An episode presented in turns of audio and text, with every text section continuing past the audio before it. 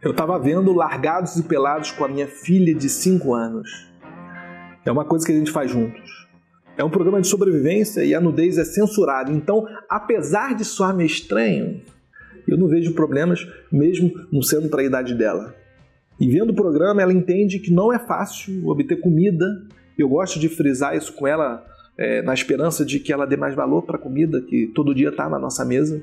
E no programa Largados e Pelados, as pessoas têm que se esforçar para conseguir comida, andar quilômetros para pegar umas frutinhas, se embrenhar no mato e caçar a própria proteína.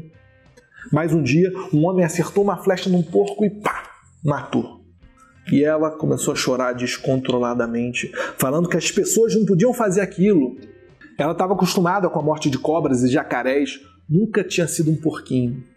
Eu tentei consolá-la, mas curioso, tentei entender.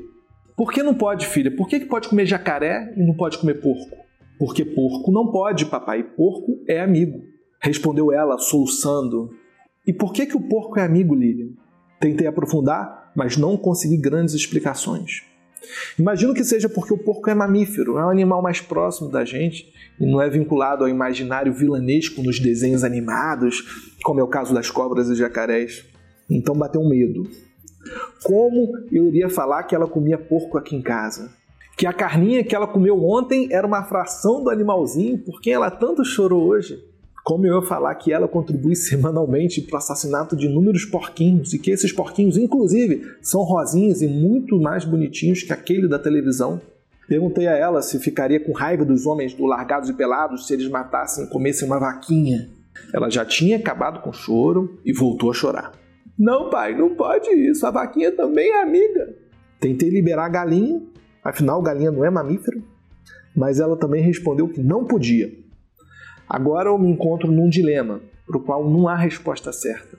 Ser honesto com a minha filha e cortar o seu importante suprimento regular de proteína ou mentir.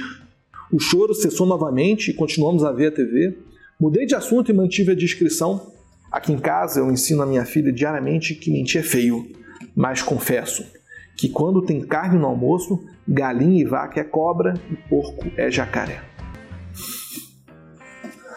Comenta aí comigo, interage bastante para aumentar o engajamento. Curte e compartilha para me ajudar. Grande beijo.